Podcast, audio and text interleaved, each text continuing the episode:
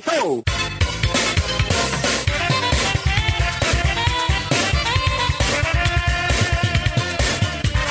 Olá, sejam todos muito bem-vindos ao episódio 19 do Pizza Roxa, o último da primeira temporada. Podcast especializado em futebol italiano é apresentado por mim, Vilásio Júnior, pelo também jornalista Luan Santos, programa que já está disponível nas principais plataformas de streaming e você pode assinar para receber a notificação dos novos episódios toda semana em seu agregador de áudio favorito.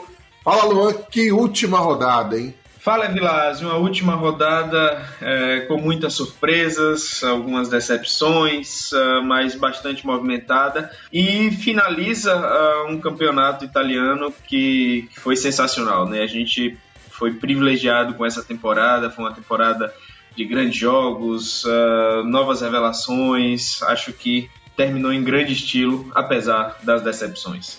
A semana 38 do Cálcio, prevista para ter todos os jogos no domingo às 10 da manhã, sofreu alterações e começou com três amistosos de luxo no sábado. Cagliari 0, Genoa 1, gol de Shomurodov aos 15 do primeiro tempo.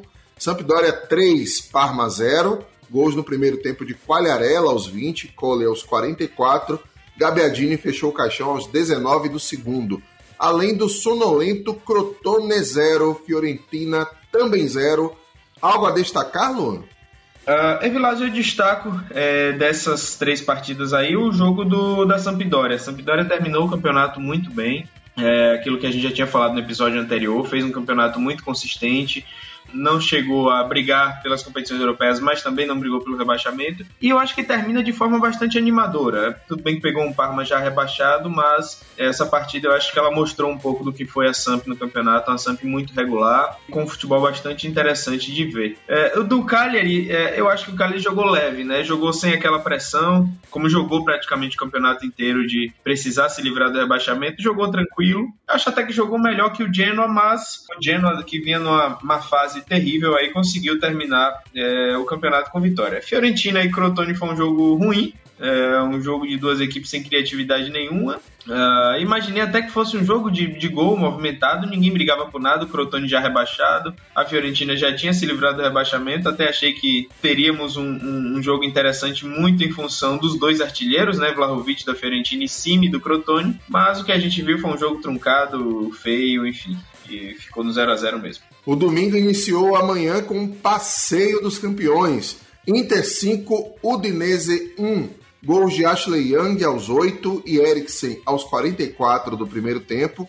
Na segunda etapa, o time da casa ampliou com Lautaro Martinez cobrando pênalti aos 11, Perisic aos 19, Lukaku aos 26, enquanto os visitantes fizeram um golzinho de honra com Pereira de pênalti aos 34 sem peso, sem responsabilidade, e a Inter meteu o segundo 5 a 1 consecutivo. É, eu imaginava que. É, já esperava, na verdade, uma goleada nessa partida.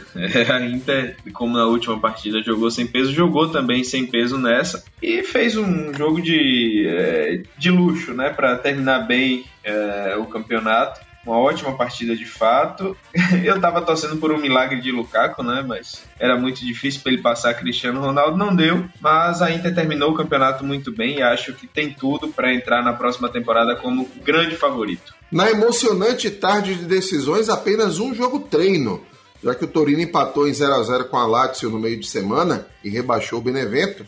As duas equipes ficaram no 1 a 1 gols de Bremer para o Toro aos 29 do primeiro tempo enquanto Telo cravou o empate da Estrega aos 27 da etapa final. Na briga pela Conference League, o Sassuolo bateu a Lazio por 2 a 0, gols de Kyriakopoulos aos 10 do primeiro tempo. O próprio grego foi expulso aos 16 da etapa final, mas, mesmo com um a menos, o time Nero Verde assegurou a vitória com Berardi de pênalti aos 33. Só que aí a Roma acabou com a festa do time de Deserbe ao empatar com Spezia em 2 a 2 após a equipe Liguri abrir 2 a 0.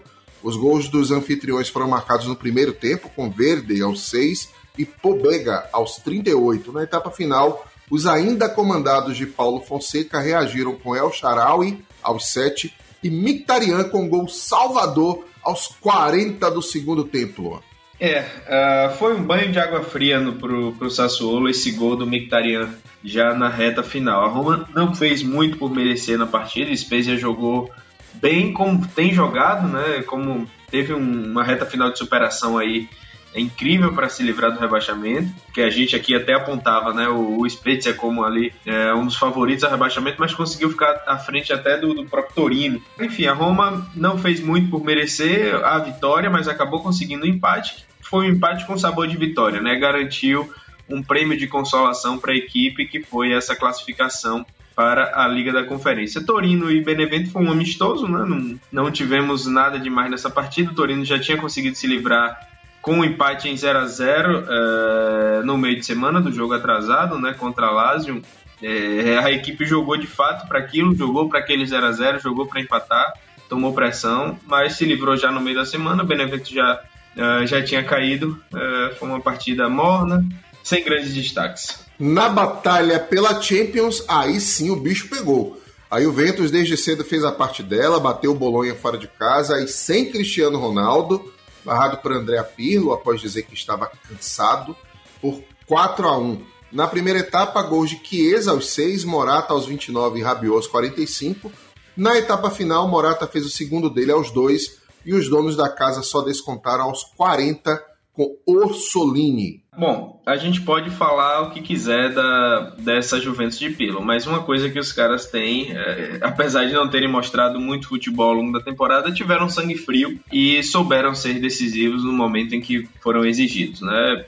Prova disso é que foram campeões é, da Copa da Itália no meio de semana sem jogar muito futebol. E nesse final de semana, precisando do resultado, souberam construir o resultado já desde o começo da partida, no início é, matador da Juve contra um bom time, que é o time do Bolonha, uh, e a vitória que acabou garantindo para a Juve a classificação na Liga dos Campeões. No clássico da Lombardia, um resultado improvável: Atalanta 0, Milan 2, ambos os gols de Kessier cobrando pênalti aos 43 do primeiro tempo e aos 47 do segundo. Um senhor de um prêmio para o grupo de Stefano Pioli, que volta à Champions League após sete anos, mano. É, um resultado que muitos consideravam improvável, né, antes do início da rodada. Inclusive a gente. Inclusive a gente. Agora, é, recorde que no episódio passado é, a gente fez uma ponderação importante Uh, que era o fato de Juventus e Atalanta terem, no meio da semana, a partir da Copa da Itália,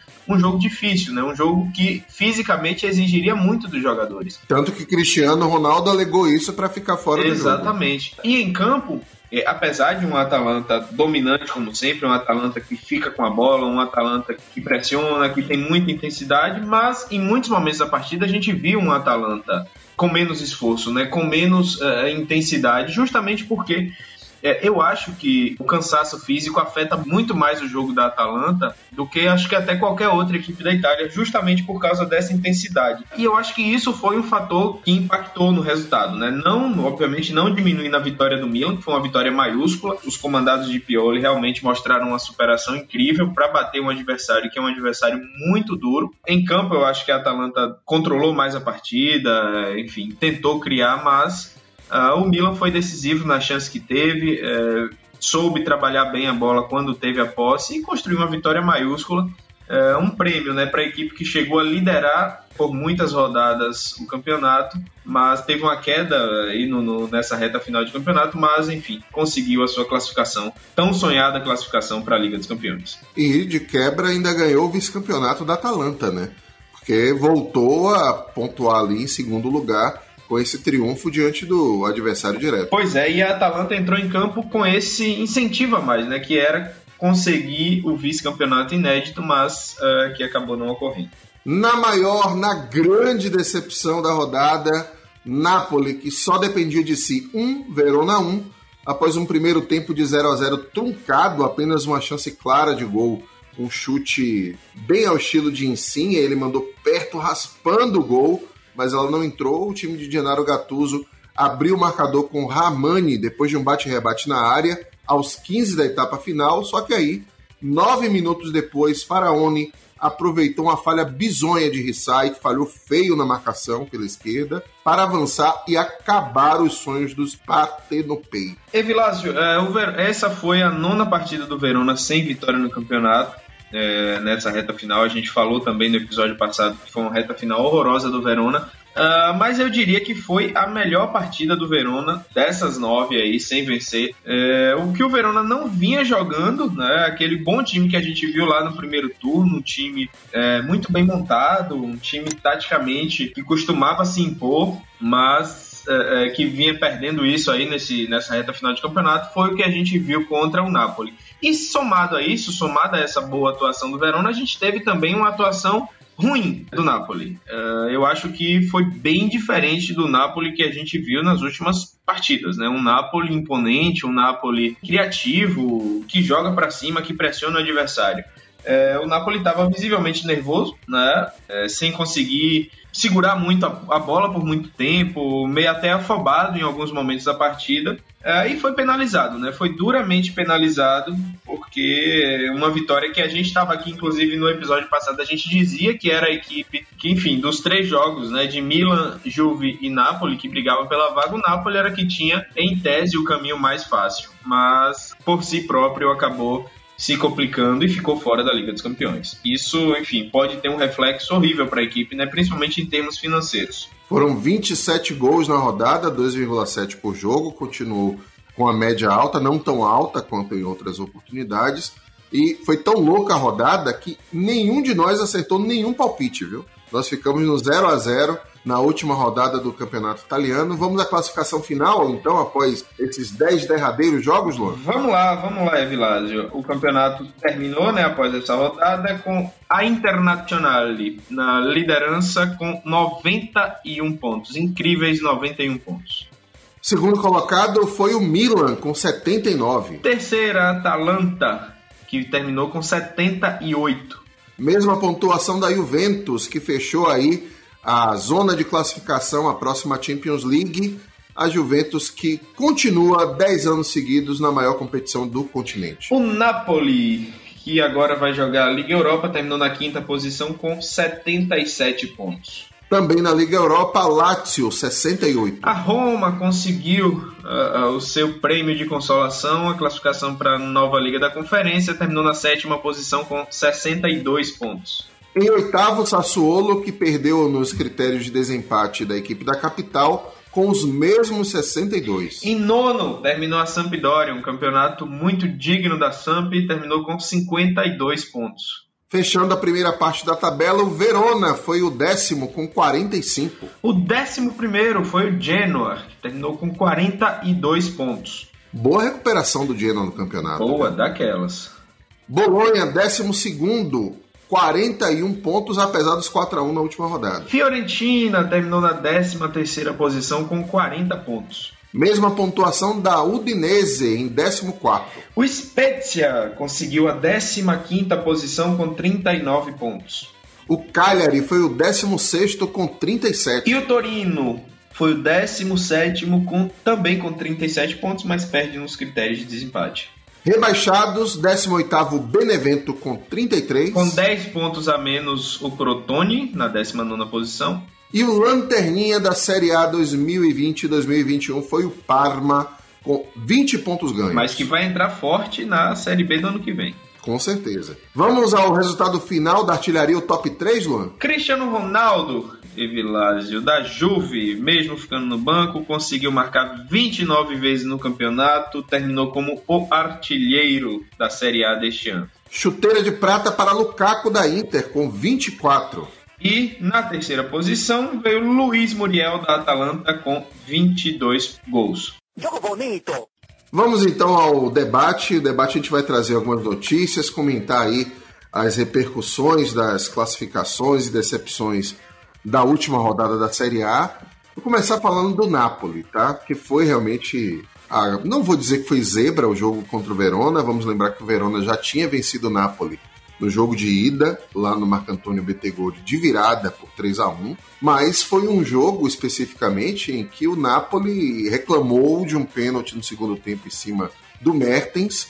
É uma jogada de interpretação do árbitro, poderia ter sido dado, poderia não ter, mas o fato é que no jogo o Napoli deixou muito a desejar. O primeiro tempo até foi melhor, mas no segundo, até o Insigne falhando muito, errando muitos passes, o time muito precipitado. E aquilo que a gente falava, né? Não, não adianta o Napoli reclamar da derrota da Inter para a Juventus no apito por 3 a 2 em uma rodada anterior. O Napoli enfrentou muitas dificuldades para superar a marcação ferrenha do Verona no jogo, bastava vencer esse jogo e só esteve classificado por nove minutos, né? E isso aconteceu em outras oportunidades, como a gente já tinha destacado aqui, do nervosismo da equipe de Gennaro Gattuso, para lembrar aqueles pontos preciosos perdidos há pouco diante do Cagliari naquele 1 a 1.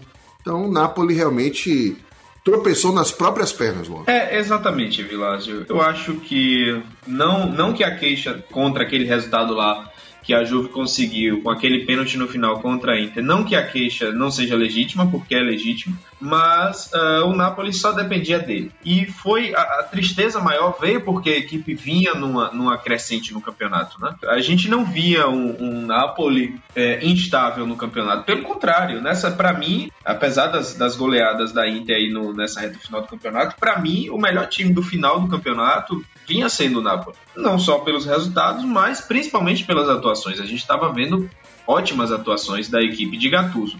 E eu diria que nesse jogo contra o Verona, eu acho que essa questão é, é emocional, né, o nervosismo, a afobação foi decisiva para o resultado. Uh, o Napoli estava realmente irreconhecível. Ok, que uh, o Verona tem um, um sistema de marcação muito, muito, muito interessante Uh, mas não, não acho que justifica a, a, a, atuação do Napoli. Foi uma atuação ruim e um banho de água fria na torcida que esperava essa, essa merecida classificação para a Liga dos Campeões que acabou não vindo. É, a Juve, mesmo com o campeonato ruim que fez, acabou ficando com a vaga é, graças a esse tropeço. É uma pena, realmente.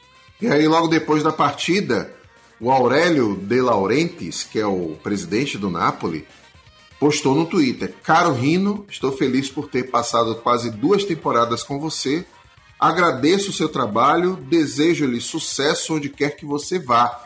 Um abraço para sua esposa e filhos também. Ou seja, demitiu Gattuso pelo Twitter. Logo depois disso, a torcida fez uma manifestação em frente ao estádio Diego Armando Maradona contra o presidente do Napoli, a favor de Gennaro Gattuso, e hoje o Corriere dello Sport crava que o próximo técnico é o Sérgio Conceição, que estava no Porto de Portugal. Primeiro, sobre a demissão de Gattuso, é, enfim, é, o comportamento de, de não, não foi muito correto, né? Você não demite um treinador pelo Twitter. É, então acho que as queixas da torcida são procedentes. É, mas, é, enfim, já se especulava mesmo que Gattuso sairia, né? Ele próprio já, já, já se noticiava que ele estava palavrado com a Fiorentina e, e até é, havia né, um, um desejo de mudança na própria diretoria que poderia ser revisto caso a equipe conseguisse a classificação da Liga dos Campeões. Como a classificação não veio, esse desejo de mudança se consolidou. Sérgio Conceição é um treinador com métodos interessantes. Né? Foi o treinador que eliminou a Juve né? nessa temporada na Liga dos Campeões, é, o que é considerado um grande feito. É, foi vice-campeão português. É, o título português acabou ficando com o bom time do Sporting. Mas ele tinha ganhado as duas anteriores. Ele né? ganhou as duas anteriores. Ainda não sei, Evilásio, se é o melhor nome para treinar a equipe do, do Napoli. Tá? Realmente tenho dúvidas, não sei se foi, a, se foi a melhor aposta, mas eu acho que é uma aposta interessante. É, como eu disse, é um treinador de métodos interessantes, né? É, os times dele são bem fluidos, com boa marcação, né? com ataque muito eficiente. E é, acho que esse time na, na, do Napoli, nas mãos dele, pode render. Tem umas especulações aí sobre saídas de jogadores do Napoli. O Koulibaly é praticamente fora, né? Não jogou a última partida, fez muita falta ontem, inclusive. Mas tem o Rissai, que tem negociado com o Milan, o contrato termina agora. Com o Napoli, eu acho que como lateral direito ele é razoável. Vinha jogando na esquerda depois da contusão do Gulan e foi sofrível, inclusive isso foi determinante na partida contra o Verona, foi uma falha individual dele, naquela corrida do Faraone. E também fala-se até de Insigne sair com essa queda do Napoli para a próxima Champions. O Insigne que já está né, com a idade mais não tão nova assim e quer jogar entre os protagonistas da Liga dos Campeões. Portanto, com essa queda de faturamento que o Napoli vai ter, pode ter baixas importantes no elenco.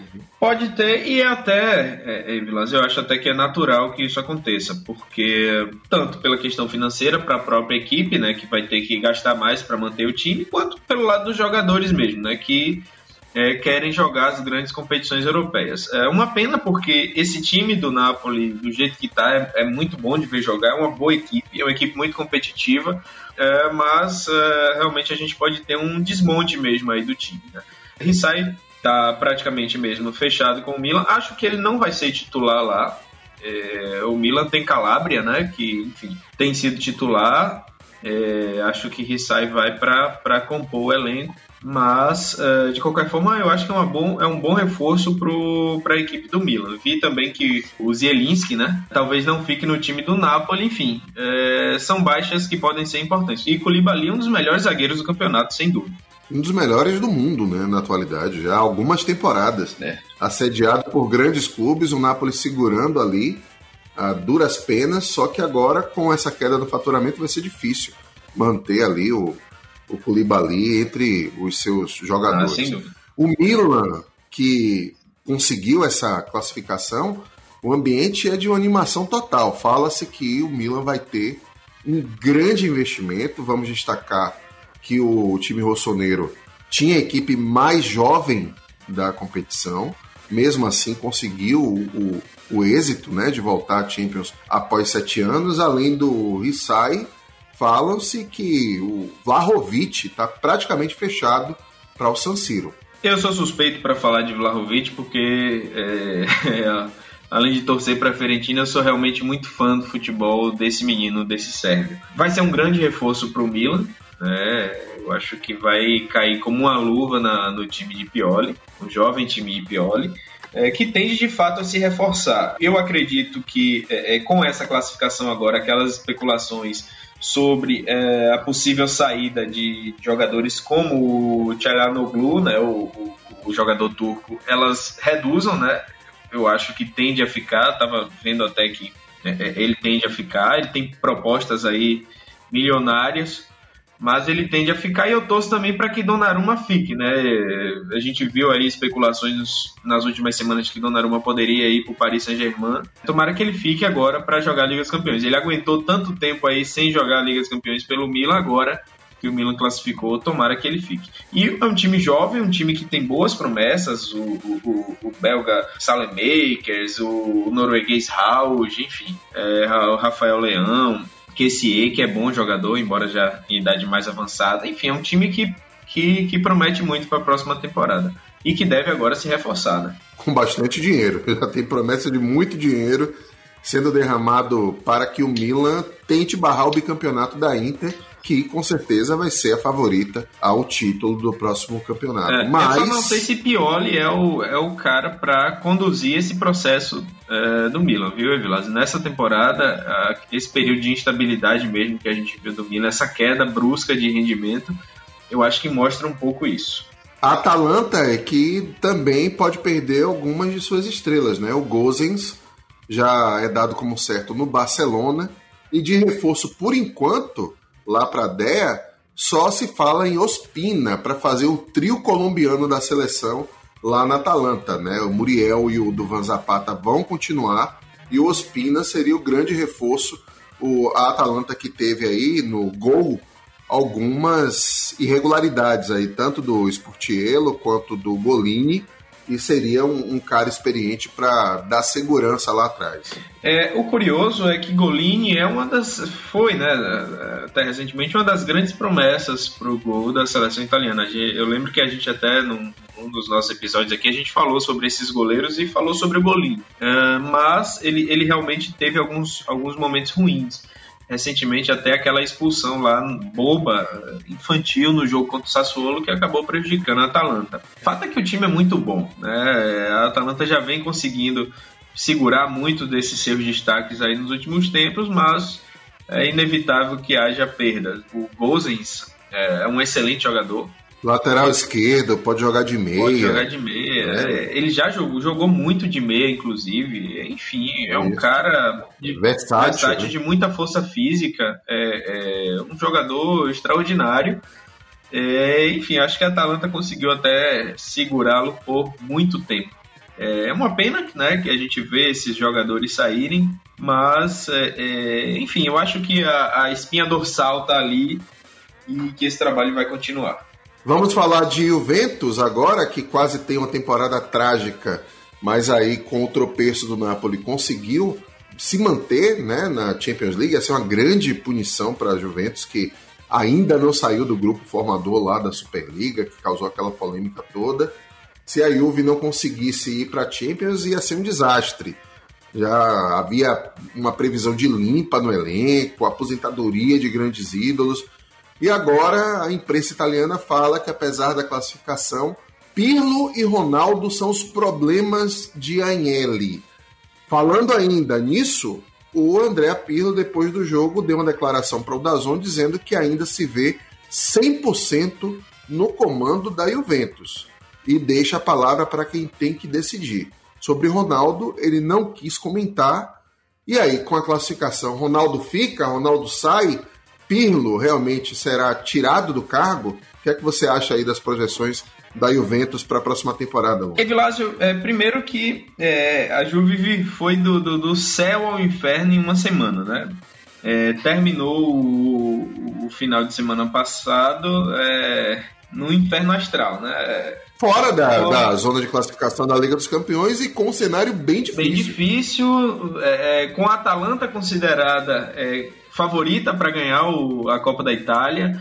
Com o Napoli, todo mundo já dando como certa a vitória sobre o Verona, né? E assim garantiria sua classificação. Com o Milan é, descansado para encarar a Atalanta. Enfim, a Juve vendo o seu mundo desabar e aí consegue conquistar a, a Copa da Itália e no final de semana consegue a, a classificação que parecia muito difícil para a Liga dos Campeões. Realmente um, um, um final de temporada é, Salvador para a Juventus.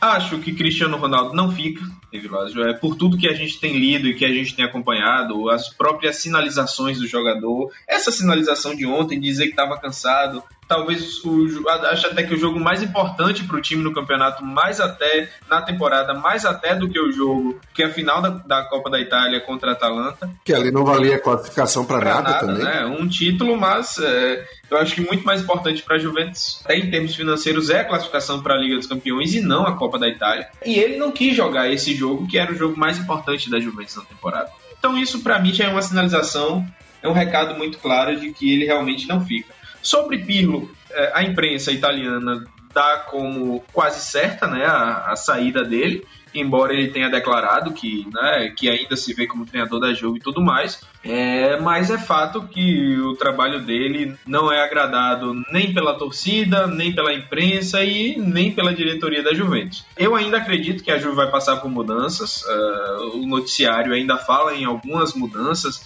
principalmente em relação aos salários, né, a redução desses salários mais elevados, não só de Cristiano Ronaldo, como de outros jogadores, e a Juve passar a apostar mais é, na garotada que está vindo aí. Até dentro do, do, próprio campeonato italiano tem bons nomes jovens. É, então eu acredito que Pirlo vai sair também, viu, Veloz? Acho que os dois saem.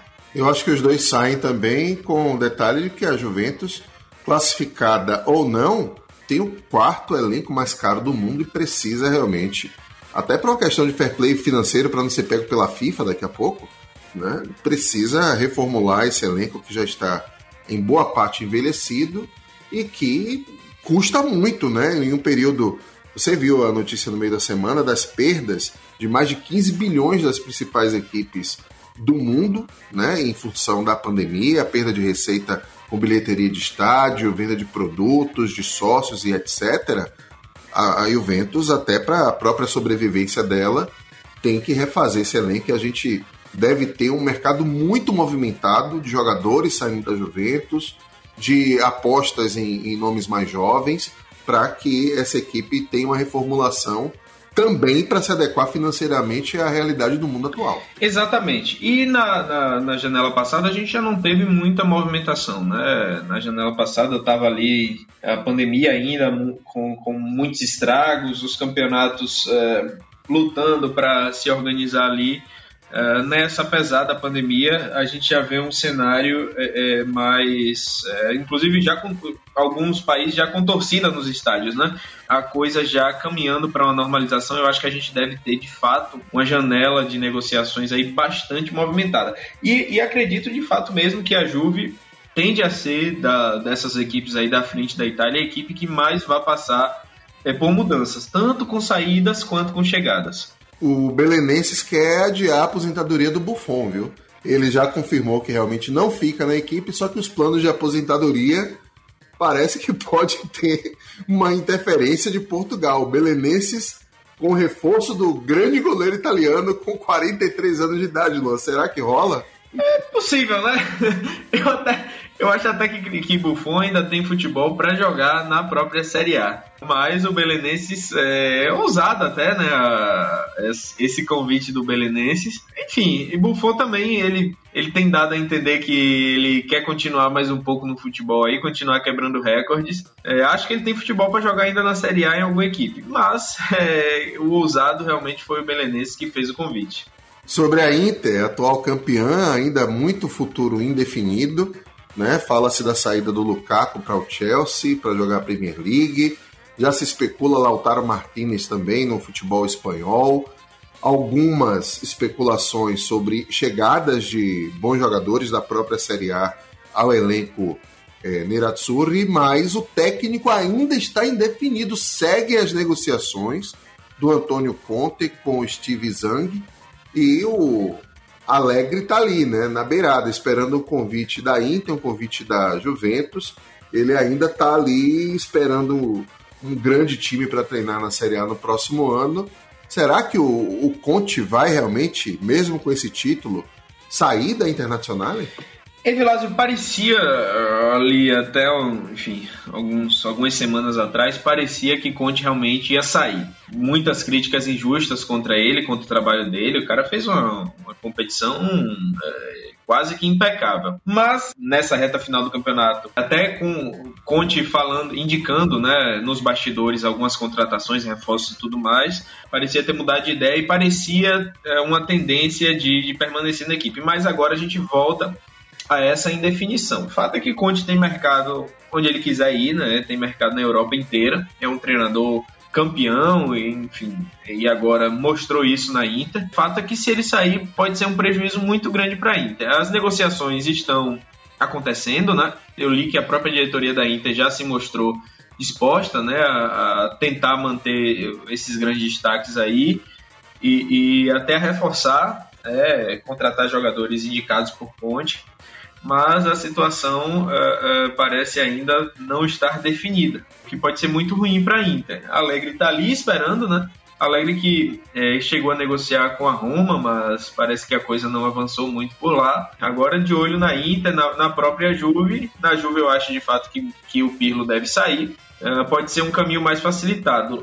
Lukaku pode realmente ir para o Chelsea. O Chelsea quer muito o jogador jogador que teve uma passagem é, boa, mas não tão boa quanto na Inter pelo Manchester United, embora, enfim, o próprio Manchester não vivia ali grandes momentos. E isso naturalmente atrapalhou o futebol de Lukaku. Agora pode voltar à Premier League né, em grande fase. E ele é o jogador que o Chelsea precisa. O Chelsea não tem um, um atacante de referência como o Lukaku. É, vai ser uma, uma perda enorme para a Inter e para o campeonato italiano caso isso aconteça como grande reforço da Inter que se especula e que agora parece que realmente a conta fechou, né? Segundo o agente do atleta, com a não classificação do Napoli para Champions, o outro time que negociava com ele era a Inter e deve ser o destino de Rodrigo De Paul, grande destaque da Udinese na temporada. Grande destaque da Udinese na temporada, o principal jogador da Udinese, o cara que ditava o ritmo dos jogos uh, da Udinese no campeonato. Quando ele estava bem, a Udinese estava bem. Quando ele estava mal, a Udinese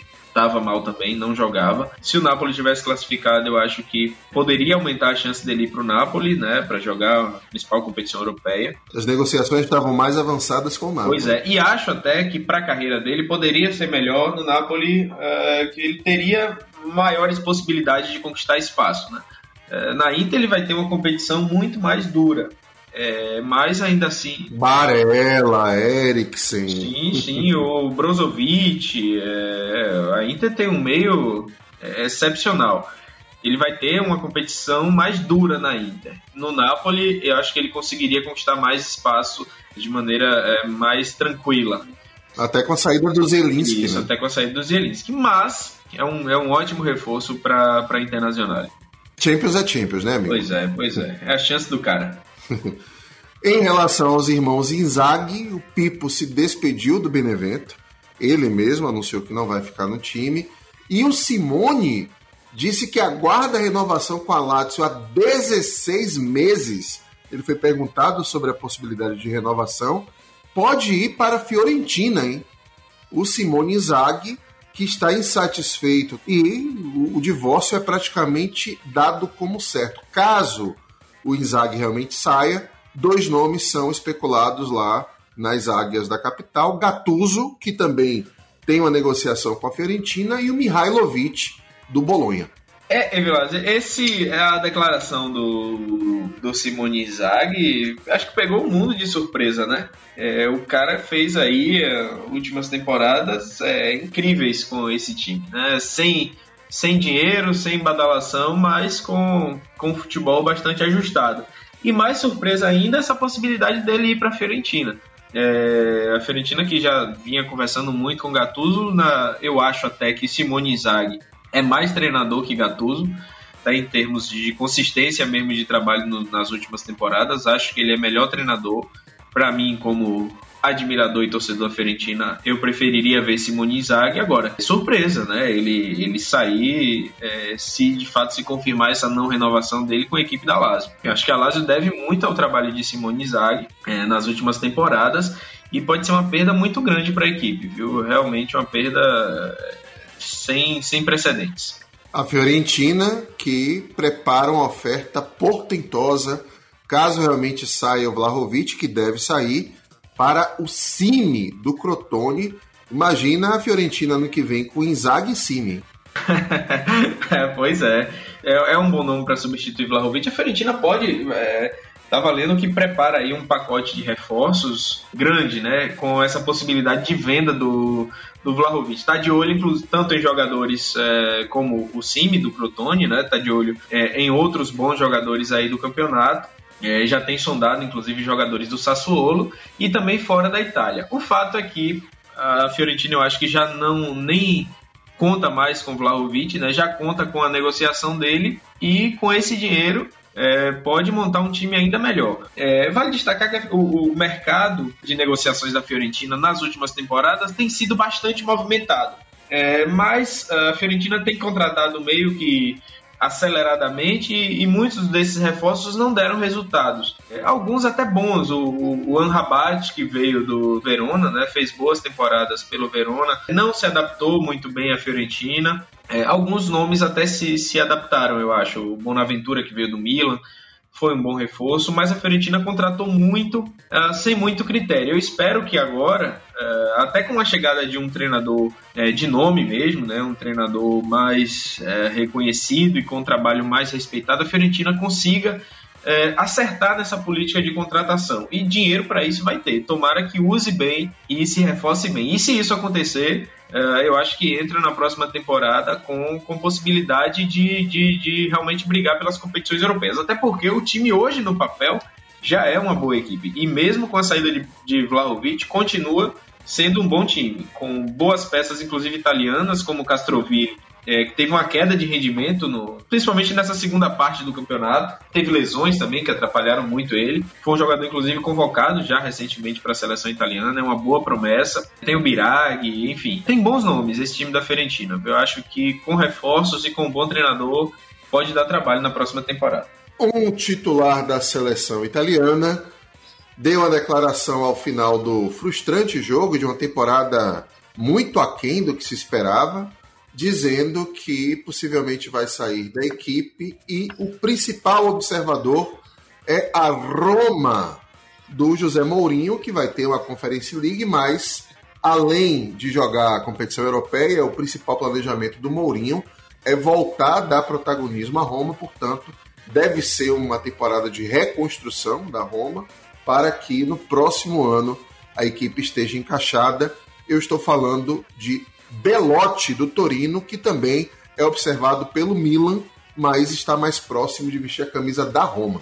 Belotti, é, eu acho que seria um bom reforço para a maioria das equipes italianas, para todas, eu acho até. De Seco vai embora, né? Só com esse detalhe, de Seco vai Seco embora. vai embora. É, o Belotti já aguentou muito tempo no Torino, né? Sem jogar as grandes competições é, continentais. Enfim, na Roma ele já não, não vai conseguir isso, mas ele pode liderar, ajudar a liderar esse trabalho de reconstrução da Roma. É, eu estava vendo que Mourinho vai ter no seu staff é, alguns jogadores é, que fizeram história né, na equipe da Roma. O Totti vai estar tá nesse nesse staff, acho que é, é, De Rossi também. Então Mourinho vai Walter Samuel que trabalhou com ele na Internacional e também pode estar tá, uhum. pode estar tá nesse staff. Enfim, é, a Roma vai começar ali é, com grandes ídolos, com jogadores que fizeram história no futebol italiano e com um treinador é, renomado como é José Mourinho para tentar essa reconstrução. Sobre o sorteio da Champions, já foi definido aí o, o critério de sorteio para a próxima temporada. A Internacional foi para o primeiro pote, ao lado de Manchester City, Atlético de Madrid, Bayern de Munique, Lille, campeão francês, o Sporting de Lisboa, Manchester United ou Real, quem for campeão da Liga Europa, Chelsea ou Zenit. No segundo pote está o, a Juventus, ao lado de Real Madrid, Barcelona, PSG, Liverpool, Sevilha, e aí pode também aí entrar nesse segundo pote ou Chelsea ou Manchester ou Borussia Dortmund pode vir o Porto nesse segundo pote. No terceiro estará a Atalanta, ao lado de Ajax, Leipzig, o Borussia Dortmund, se o Chelsea e o Villarreal ganharem as taças da Europa. O Porto, se Chelsea e Villarreal vencerem a final da taça. Ou o Zenit, se o Chelsea vencer a Liga dos Campeões ainda, né, nesses potes, essa indefinição dependendo do final dos torneios europeus. E no quarto pote, o Milan ao lado do Wolfsburg. A Inter, né, é, é, conseguiu, ficou no primeiro pod. Foi, a, eu acho que promete muito para a próxima temporada esse time da Inter. É bom é que o primeiro pote é o pote dos cabeças de, de chave, né? Então, há uma tendência que a Inter pegue adversários mais frágeis e acho que promete para a próxima temporada. É, o Milan ficou no último pote, né? Isso. É, é... Vai pegar grupo pois brabo. é, é, o que eu ia falar. Tem uma tendência grande de o Milan é, entrar num grupo da morte aí, o que também vai ser bom. É, esse retorno aí da Liga dos Campeões, tomara que seja um retorno em grande estilo. Mas é, eu espero muito desse time da Inter na, na próxima temporada na Liga dos Campeões. Meio tempo.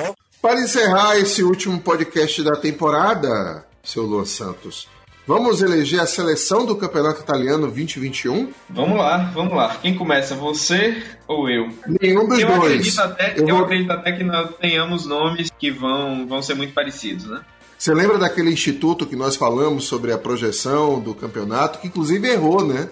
Ao colocar o Napoli como classificado a Champions e o Cagliari como rebaixado. Exatamente, errou. O CIES, que é aquele instituto que nós falamos anteriormente sobre as projeções do campeonato italiano, elegeu a seleção deles, com Handanovic, da Inter, Hakimi, da Inter, como lateral direito, Bastoni, da Inter, como zagueiro central, Skriniar, como quarto zagueiro, também da Inter, e Gozens, da Atalanta, como lateral esquerdo.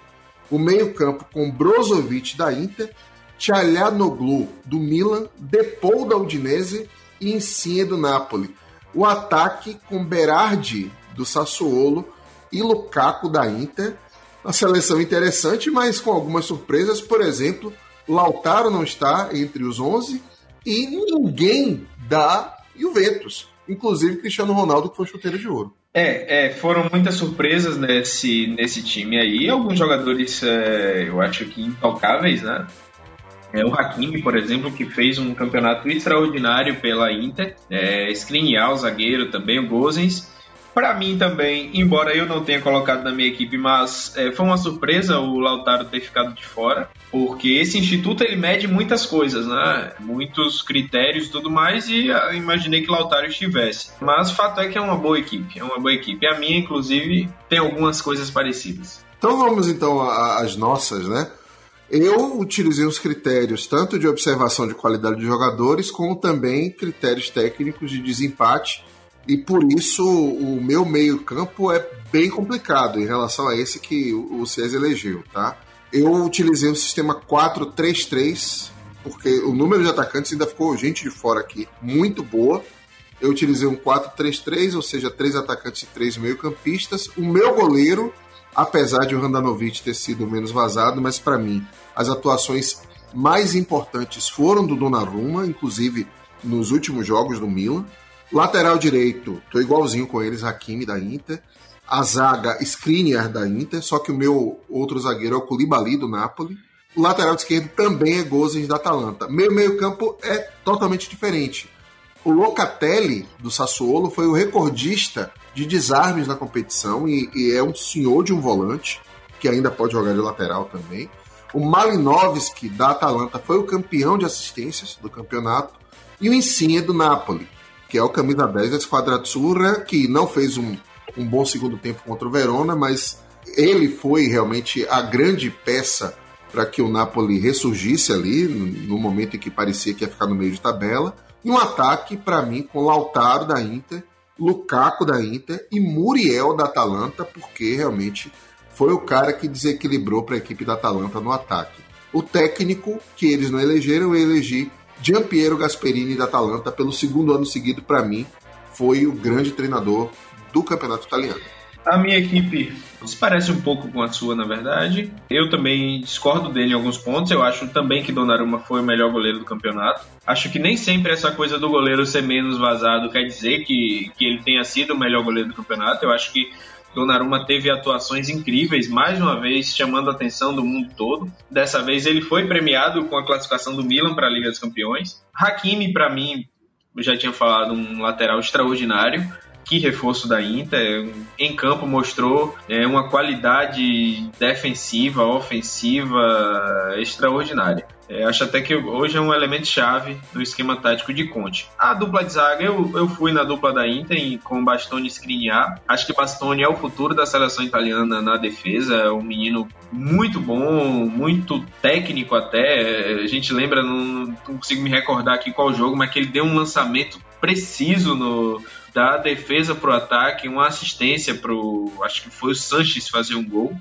É um ótimo jogador. Gozens na esquerda, para mim, também discutível. O meu meio é diferente do seu. Eu trouxe também Locatelli, porque Locatelli, inclusive, é jogador de seleção italiana. Fez um campeonato extraordinário. Mas eu coloquei o Tchalanoglu do Milan, porque eu acho que é o grande cérebro é, no meio do Milan. Naquela fase lá inicial do Milan, que o Milan chegou a liderar o campeonato, acho que ele foi decisivo naquele momento, naquela grande fase do Milan.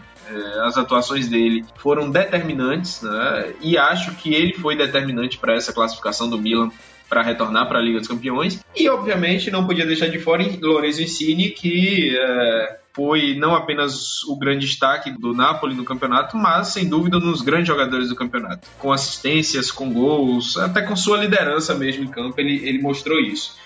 O meu ataque, parecido com o seu, eu coloquei Lukaku, enfim, discutível é, Muriel pelo, pelo excelente campeonato pela Atalanta, mas eu coloquei também Cristiano Ronaldo, porque mesmo com idade avançada, mesmo com a Juve mal, Cristiano Ronaldo ainda assim foi artilheiro, o cara que conseguiu ser artilheiro da, das três maiores ligas de futebol do mundo, na, na Inglaterra, na Espanha e na Itália novamente. É, acho que é um jogador acima da média. Bateu o recorde de Pelé. Pois, vamos lembrar nessa disso. temporada. Né? Bateu o recorde de Pelé nessa temporada. Queria muito ter colocado Berardi, porque Berardi fez também um campeonato extraordinário pelo Sassuolo. Mas é, eu fecho minha, minha seleção mesmo com o Cristiano Ronaldo, porque enfim, é um jogador extraordinário ainda que já não esteja mais naqueles anos geniais que ele teve.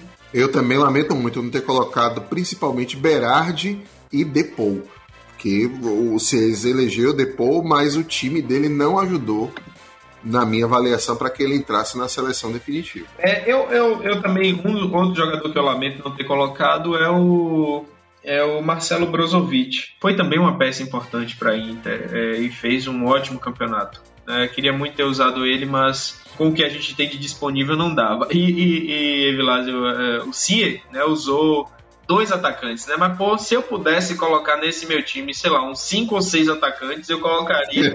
e ainda assim ficaria gente de fora. Com certeza. E seu técnico, você não ah, falou? meu técnico, eu vou no, no Gasperini da, da Atalanta. Para mim, foi o melhor técnico da temporada, mais uma vez. É um cara que eu acho que revoluciona sempre o futebol italiano com esse jogo fluido e, e intenso da, da Atalanta. E aí eu vou trazer só um dado. Na final da Copa Itália, a Atalanta perdeu a final para a Juventus. Mas olha o que o Gasperini consegue fazer com esse elenco da Atalanta.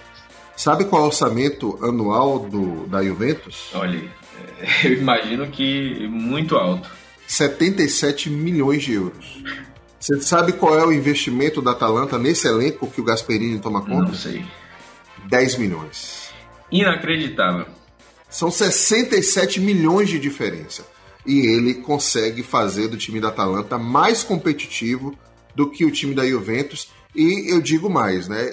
Merecia perdeu muito na camisa, no peso da camisa e também no desgaste físico, tanto o vice-campeonato para o Milan quanto a final da Copa Itália para a Juventus. Então, para mim, Gasperini é muito fácil ser um técnico como Conte, com toda a estrutura, como não desmerecendo o trabalho dele, como o, o Pirlo com a equipe da Juventus, mas Gasperini com orçamento tão desigual em relação aos grandes, conseguir fazer da Atalanta a grande sensação da Europa realmente é um milagre. É um milagre. E, e assim, Evilásio, é, o, o que eu quero destacar é o seguinte: uh, Gasperini, ele consegue, ele conseguiu criar uma personalidade de jogo, né? Você consegue ver na Atalanta um estilo de jogo diferente de tudo e bom de ver, né? O time do, do Pirlo, por exemplo, que você falou aí, a Juventus de Pirlo, qual é a cara de Pirlo? Qual é a grande marca de Pirlo como treinador?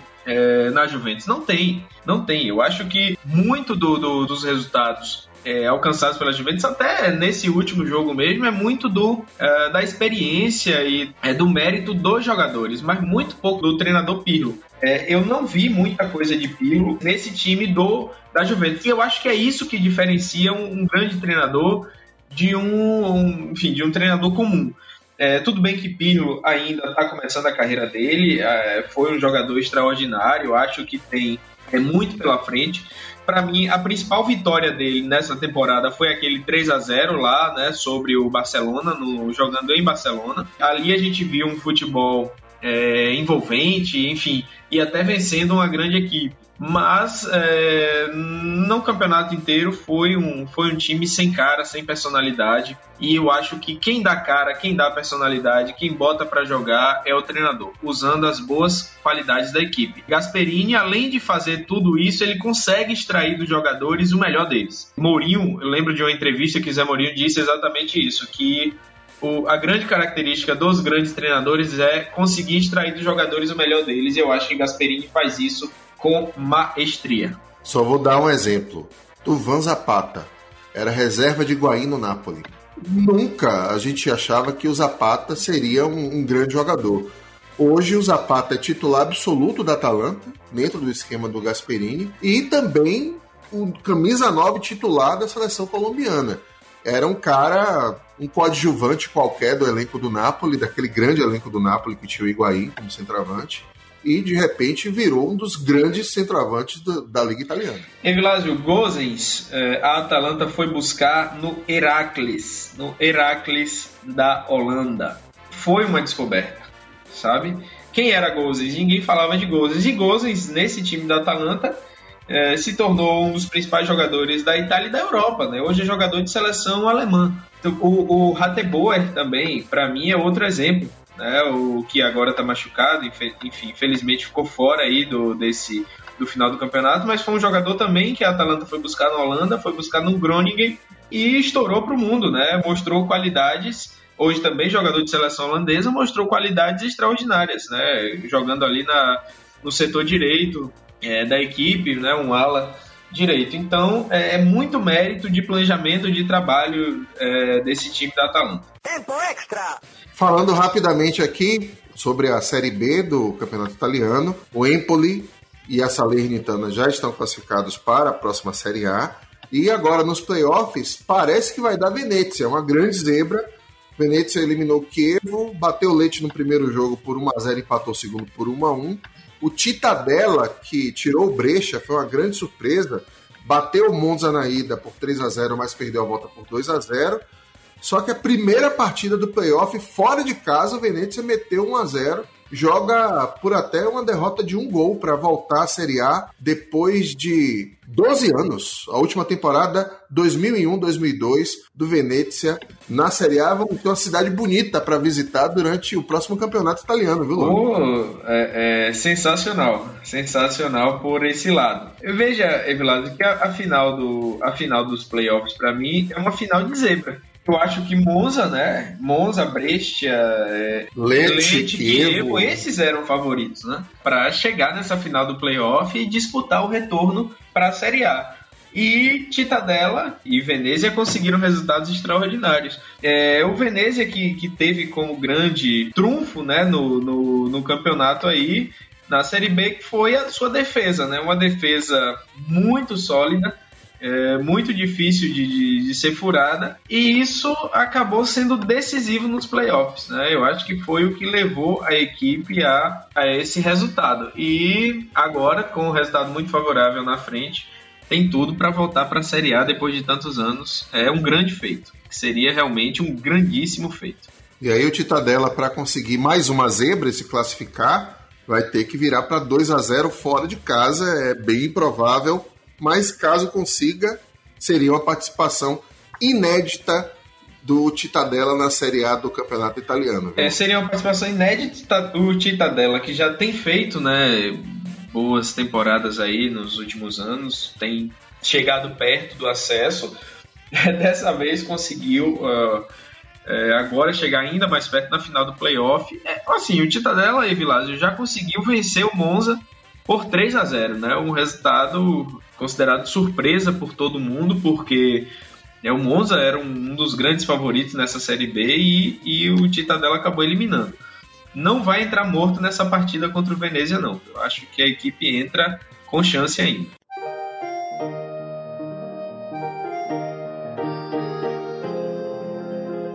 Então vamos à dica cultural, a derradeira dessa temporada? Vamos lá, vamos lá. Vamos para Capri.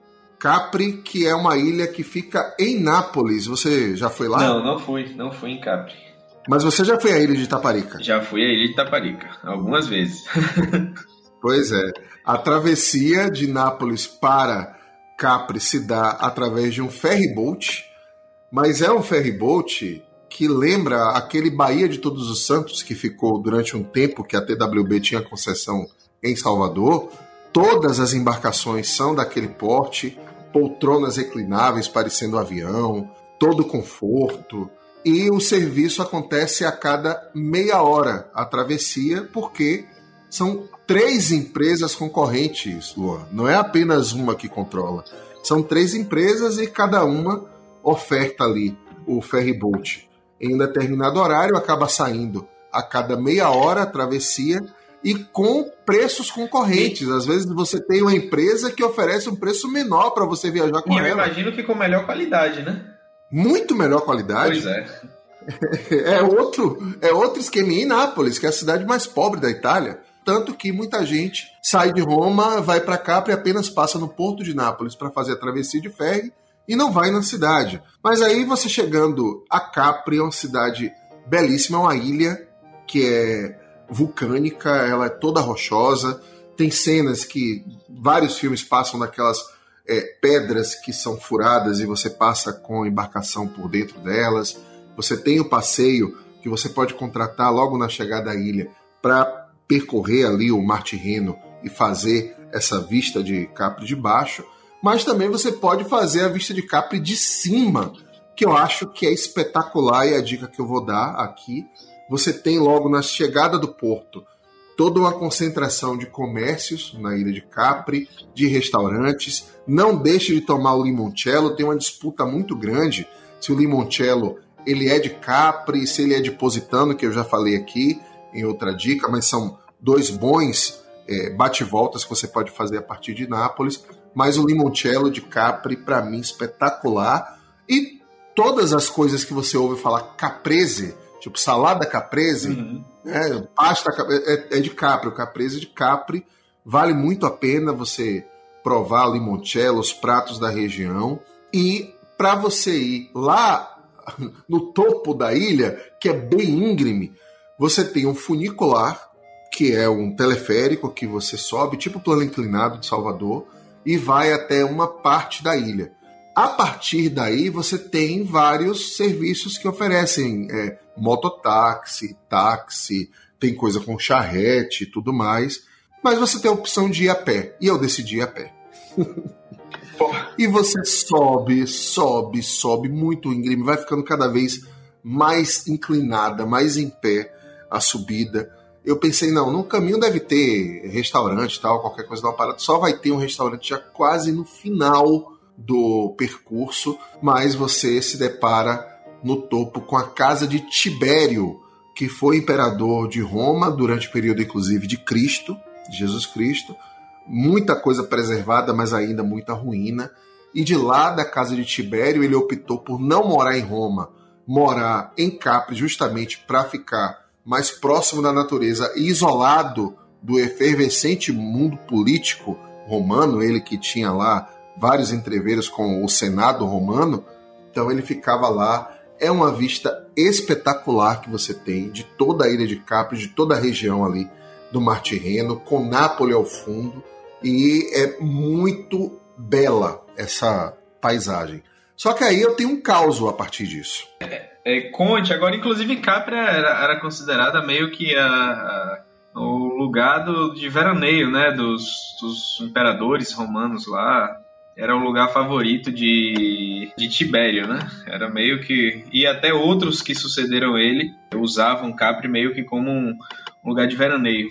Mas ele foi o único imperador a utilizar como residência oficial, porque ele decidiu realmente, no momento que estava muita briga lá com o Senado romano, decidiu se mudar definitivamente para Capri, e aí os escravos, essa caminhada que eu disse a você que é bem íngreme, ainda não tinha funicular para abreviar uma parte do percurso, eles faziam esse transporte de vários caixotes, várias malas com peso, né, com, com a, as posses de Tibério, para o topo da ilha realmente devia ser muito cansativo.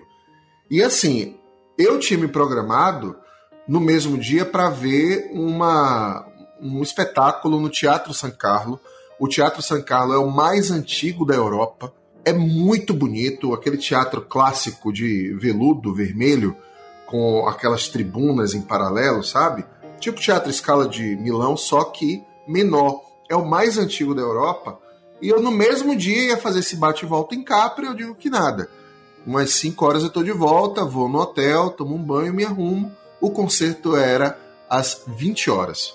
Pois, com essa decisão de ir a pé até o topo de Capri e praticamente morrer de cansaço, eu só consegui pegar o ferry boat das 18h30 a chegada é mais ou menos uma hora. Eu cheguei por volta de 19h30 no porto de Nápoles. Peguei correndo um táxi para ir ao teatro, suado, com mochila nas costas, todo mundo embecado no Teatro San Carlo, as mulheres com vestidos longos, com joias, os homens de terno, gravata, e eu lá com a camiseta dos Beatles, com a calça jeans suada, tênis, mochila nas costas, mas aí, quando todo mundo ficava olhando estranho para mim, sabe o que eu pensei, Luan? Diga. Que nada, ficam aqueles turistas, aqueles gringos branquelos, andando em Salvador com a meia no joelho, com aquelas papetes, vão em todos os lugares. Eu sou turista aqui também, eu vou curtir, porque eu só tinha essa opção. Ou eu ia pro hotel tomar um banho e mudar de roupa e perder o espetáculo, porque eu cheguei em cima da hora, ou então eu ia do jeito que eu tava. Vale a pena, turista fora do Brasil faça tudo que o turista que vem de lá para cá também faz aqui. É a situação do turista, a gente está curtindo, está visitando coisas inusitadas e valeu muito a pena. Era um espetáculo tradicional, regional da campanha, né? E eu recomendo muito tanto a visita a Capri quanto a visita ao Teatro San Carlo, mas Se você for a Capri e tiver com o tempo apertado, utilize lá o, o, o a charrete, utilize o motoboy ou aqueles carrinhos de três rodas adiante do seu lado, porque é demorado e é cansativo demais chegar até a casa de Tibério. Mas eu imagino que valeu a pena, né? A caminhada. Demais, demais. Eu tenho história para contar. Sensacional. É isso aí, Luan. Então ficamos por aqui no Pizza Roxa temporada 1 até a segunda temporada que a gente vai voltar duas semaninhas antes de startar o campeonato para atualizar os nossos ouvintes de como ficou o mercado da bola, as projeções e tudo a gente vai acompanhar na próxima temporada, Luan. Valeu, Vilásio. Até a próxima temporada. Com certeza vamos voltar com muitas novidades. A galera pode esperar por surpresas e por mais uma grande temporada do Pizza Roxa. É isso aí. Até mais. Até mais. Um abraço. Acabou.